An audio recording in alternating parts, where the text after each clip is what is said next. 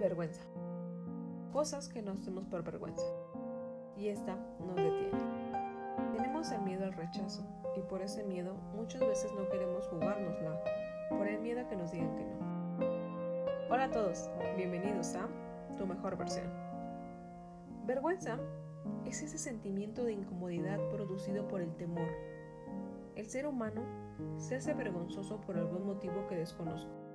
Y eso no resta poder personal. Cosa que es realidad es que si te atreves a hacer más cosas es más probable que tengas más logros. Ser un atrevido no es ser mala persona, es hacer lo que realmente siento, lo que realmente quiero mostrar. Y a veces no lo mostramos por la vergüenza. Y esto nos provoca detenernos en muchas oportunidades. Yo te invito a que juegues con la vergüenza, Haz de estas cosas que te incomodan y te sacan de tu zona de confort. Empieza con, algo pequeño. Tal vez habla con alguien que no te atreves. Ponte a cantar por la calle o haz algo que te ayude a trabajar en esa parte que te limita de ti.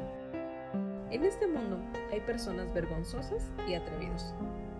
Esos que se aventuraron por sus sueños.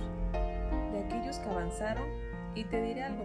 Seguramente la vergüenza nunca se va a ir de tu lado claro, por completo. El punto es que no te congelen y que no te quedes con las ganas. Te aseguro que te sentirás mejor si te sale mal a que no lo hiciste por vergüenza. Así que, anímate, prueba cosas, hazlas, juega con la vida, el mundo está ahí, que la vergüenza no te detenga. El reto de hoy, haz una lista de tres acciones que te den vergüenza y atrévete a hacerlas y te aseguro que muchos de nosotros tenemos las mismas cosas que nos dan vergüenza. Así que ánimo, no temas y enfrenta la vida. Quiero terminar con un fragmento de un poema que me encanta, que es de Jorge Rabazo, que me gusta y dice así. Se llama Atrevimiento. Dice, te encuentro sentada en un bar pasando el tiempo. Te miro despacio mientras descubro tu pelo muy largo y tu preciosa cara. Empiezo a soñar con tu mundo. ¿Quién sabe? Tal vez si pudiera intentar acercarme, mi historia sería nueva y desde mi mesa con este café de sabor soledad, te pido perdón por necesitarte. Yo no soy uno más de esta enorme ciudad y busques amor que nunca aparece. Qué pena.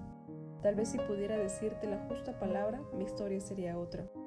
Qué suerte la mía.